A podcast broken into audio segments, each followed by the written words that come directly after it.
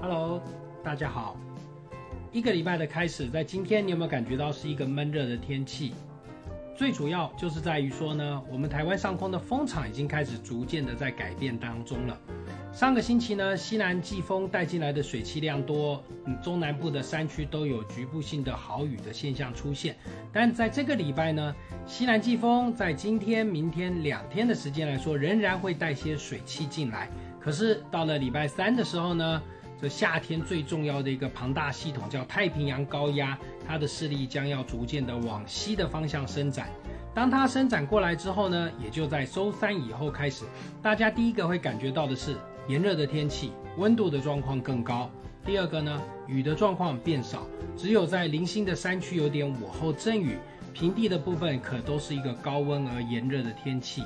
炎炎夏日从那七月一号正式的要到来了，所以啊，还是要提醒大家两件事情要注意：在户外工作的朋友要防晒，十分钟你的皮肤可就会晒伤哦。第二个呢，要多补充水分，因为在这个礼拜的温度可就一天比一天更为炎热呢。天气状况来说呢，到了这个礼拜六日的周休假期的话，我们全台湾都在一个高温而炎热的天气。许多朋友都会问我说：“哎呀，那这样子进入了七月的时候开始，那台风什么时候会开始影响我们台湾？”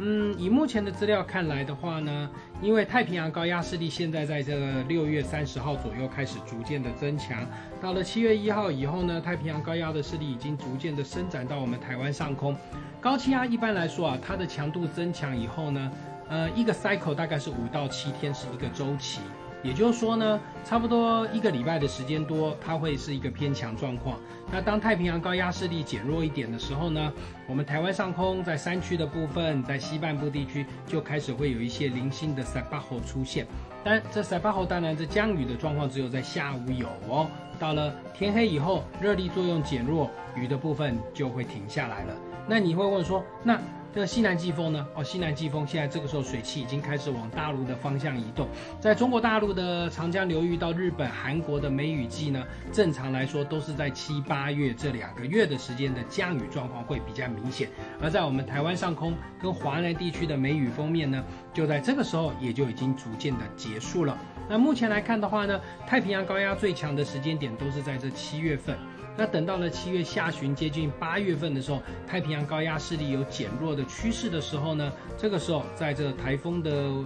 的生长地区关岛这附近的海域就开始会有一些热带扰动的发展。所以啊，一年夏天，一年当中的夏天呐，呃，台风真正要发展的时间大约都会是在七月下旬以后开始到。九月这一段时间，也就是说八月到九月反而是台风比较明显。九月下旬以后，台风的数量就会开始减少了。嗯，今年看来台风仍然是属于一个正常值。那会不会来台湾？那当然，当然我们还是要看太平洋高压的强度。如果高压的边缘在我们台湾附近的话呢，那相对的台风就有机会会接近我们。所以呢，现在开始梅雨季的结束了，接着大家开始要注意的就是防台的准备喽。不过在这一个礼拜呀，你要注意的是小心别中暑了。